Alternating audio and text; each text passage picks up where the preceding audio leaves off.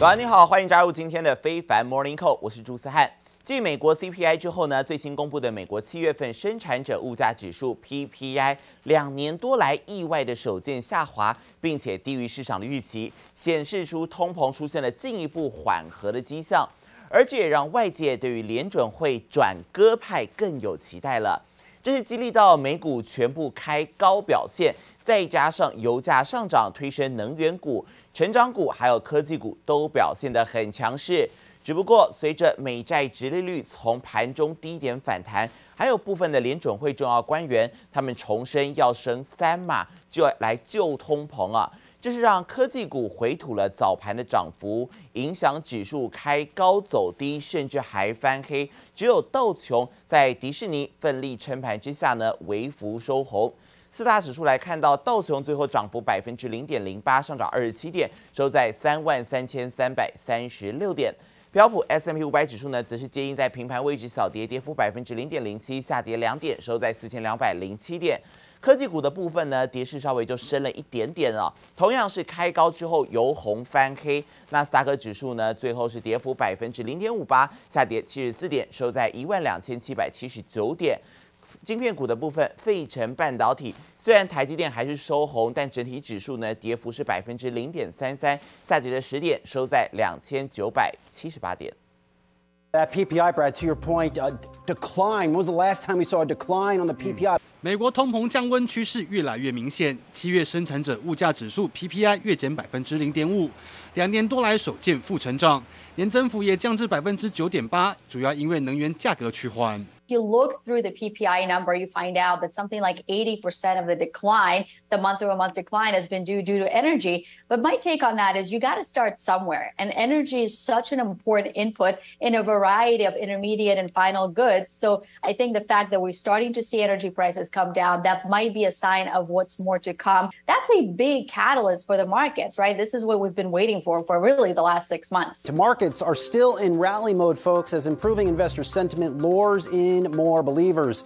An impressive quarter last night from Dow component Disney is also helping, as is a decline in the latest PPI index reading. Right now, you're seeing all three major indices nicely in the green.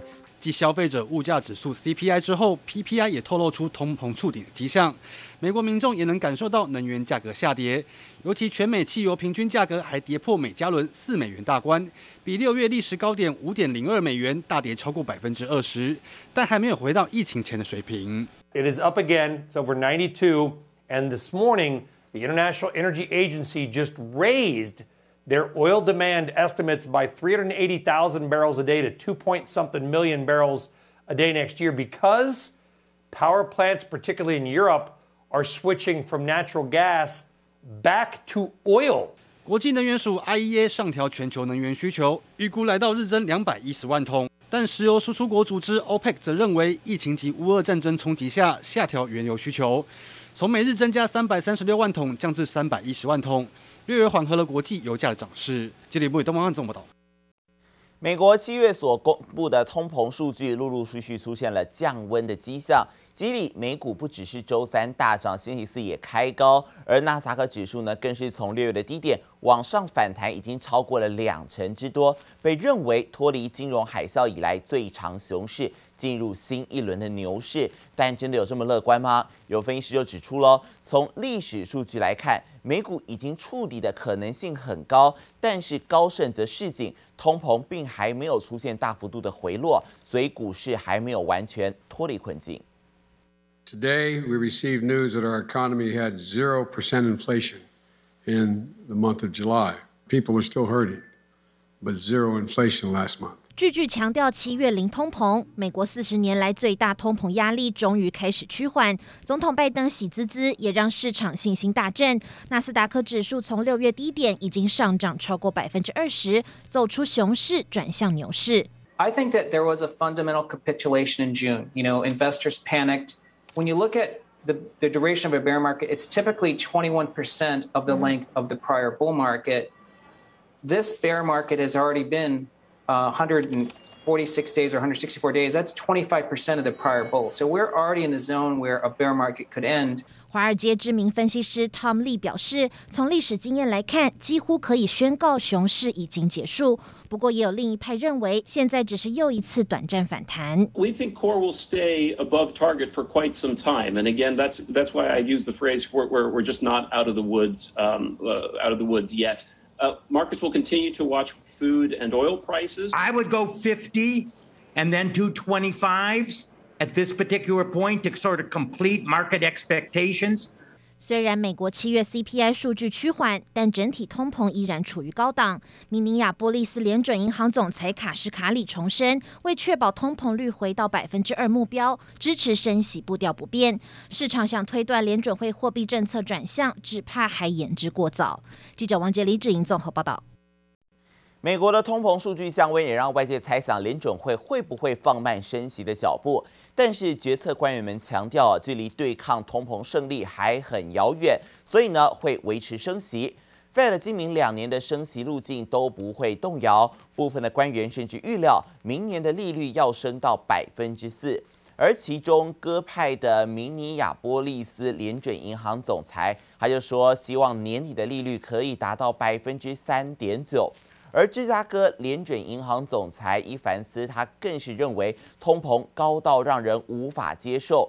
至于旧金山联准银行总裁戴利，基本预期九月将会升息两码，但是他也不排除升息三码。I think investors should take away from this week's economic data is that the Fed is at long last starting to starve inflation of the fuel it needs to keep spreading. You know, inflation is like a forest fire. It needs fuel to grow, and the fuel is money supply growth. We printed a ton of money in 2020, 2021. That led to 25% money supply growth and our current inflation problem. In recent weeks, though, the Fed tightening and the market reaction to that tightening has caused money supply growth to go negative.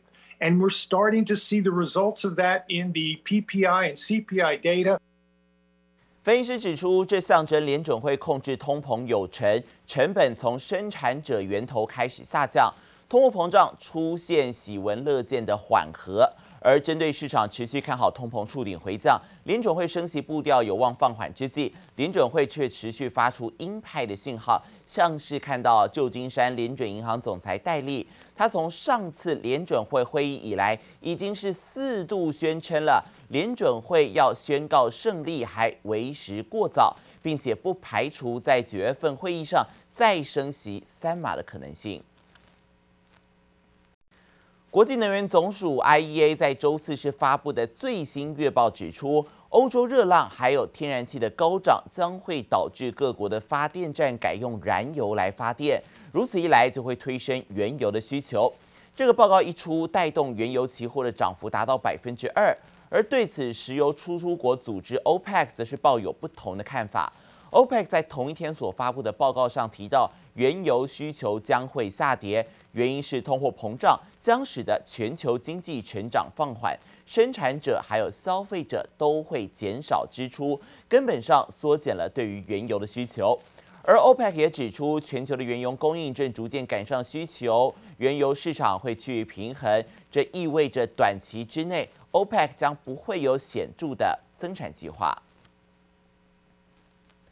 不论如何，这个多空拉锯之下呢，还是造成了油价往上来走。周四原油期货涨幅都超过百分之二。现在看到纽约九月原油期货收涨了二点四一美元，涨幅有百分之二点六一，最后是报每桶九十四点三四美元。布兰特十月原油期货则是收涨了二点二美元，涨幅有百分之二点二六，报每桶九十九点六美元每桶。至于在黄金方面，尽管美国的经济数据持续显示通货膨胀已经见顶，但是呢，联准会鹰派却没有立即衰退的现象，黄金价格持续承受到了压力。纽约十二月黄金期货最后是收跌了六点五美元哦，跌幅达百分之零点三六，最后是报每盎司一千八百零七点二美元，提供给您做参考。再焦点回到台湾的部分，面对共军在台海大规模军演。路透社指出，美国白宫正在考虑要重新来看对中的关税政策。日前，美国总统拜登曾表示，正在研究如何豁免川普时代对中国的关税，以降低国内通膨。但如今这些事情都被搁置下来了。自从美国众议院议长佩洛西访台之后呢，中共连续好多天的军演，让美中关系再次陷于紧张。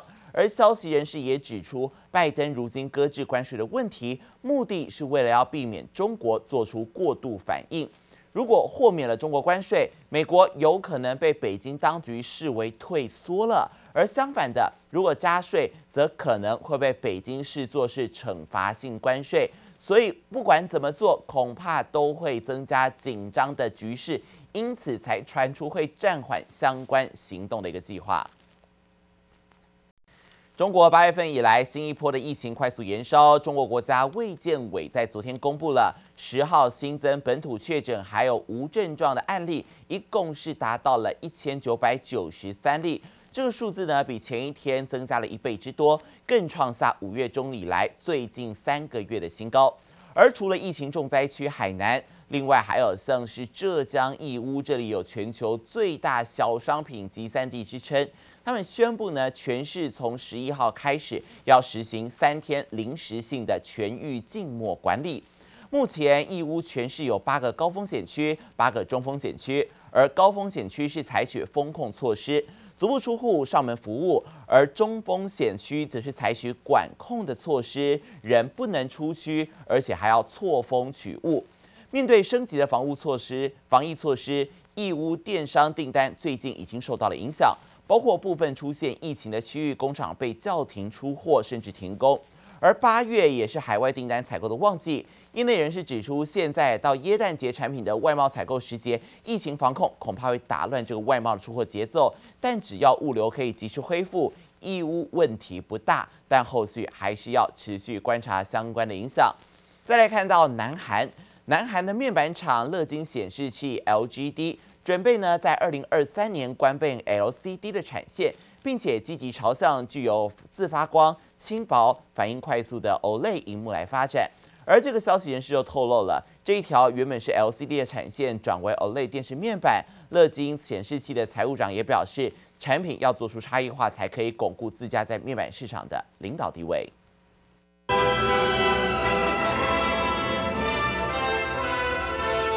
优雅的跳着芭蕾舞，透过 OLED 技术的电视，高解析度、鲜艳色彩，清晰可见表演者的每一个小细节。全球面板厂看准 OLED 成长力道，争相投入。南韩显示器大厂乐金电子早在之前就已经宣布，最晚将在二零二三年停止获利低薄的 LCD 产线，因此让外界猜测这条生产线将转为生产 OLED 电视面板。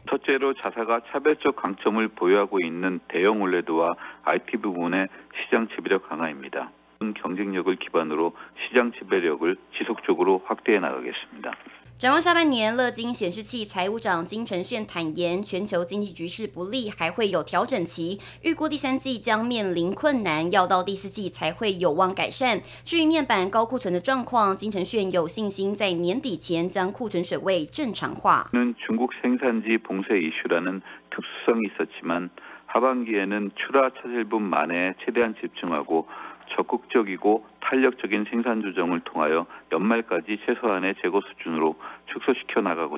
消费性电子产品持续面临库存的调整。根据南韩贸易部数据显示，七月科技产品的出口，智慧型手机比去年同期减少百分之二十九点二，电脑也下降百分之二十一点九，面板则下滑百分之四点七。多项的科技产品为两年多以来首度下降。至于占出口额比率达百分之二十的半导体，八月头十天也下滑百分之五点一。科技产业下半年普遍旺季不旺，就看疫情需求带来的高库存何时能顺利消化。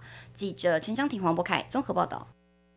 不过，韩国厂商在消费型电子，特别是手机的部分，还是来势汹汹。秋季智慧型手机大战，就由韩系品牌的第四代折叠机来抢头香。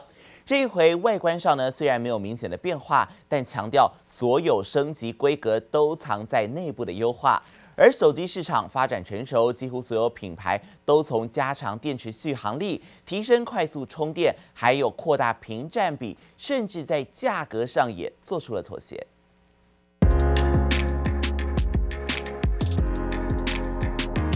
下半年手机旗舰大战从折叠开打。强化折叠转轴，让机身变得更加耐用，荧幕的可视范围也变得更大，但是机身却是更加轻巧。六点七寸荧幕轻松一折就能对半放入口袋。第四代折叠机登场，颜色选择更加多元。Z Fold、Z Flip 双双容量升级，续航加强，还能支援快充，并且升等自家 S 系列相机模组。照相的部分，我们也加强了在感光元件上面的一些调整，所以在夜拍的功能上面也能够拉到旗舰机的一个等级。相机规格提升，还能善用手机本身的优势，把它变得像笔电一样。接下来将在九月登场的新一代 iPhone，同样也是走升级优化路线。根据目前曝光的规格，后置镜头尺寸将会继续增大，但入门版机型还是会沿用 i 十三系列的 A 十五晶片。而早早就预告规格的 Google Pixel 7，外表也将承袭 Pixel 6系列设计。不过据传机背将由玻璃改为陶瓷，并且同步公开隐藏机种，加入折叠市场。不管是硬体或软体，可能就是最大最大的呃变革，可能在 Apple、Google。然后像如果再就是三星这些厂商，那他们也是也是看不到用用上什么新技术。像苹果的话，其实比较期待是像传传说很久，就会拿掉呃刘海刘海的刘海镜头部分，然后包含的还会有像是 Type C 啊，或者说荧幕机器大小的改变。手机发展技术瓶颈，折叠卷轴、超高画素相机、翻转镜头，甚至开始妥协在价格上做调整。几乎所有能尝试的，通通出现过了。到底该如何才能守住用户粘着度，成为厂商们的最大难难题。《健谈》安政詹明化台北采报道。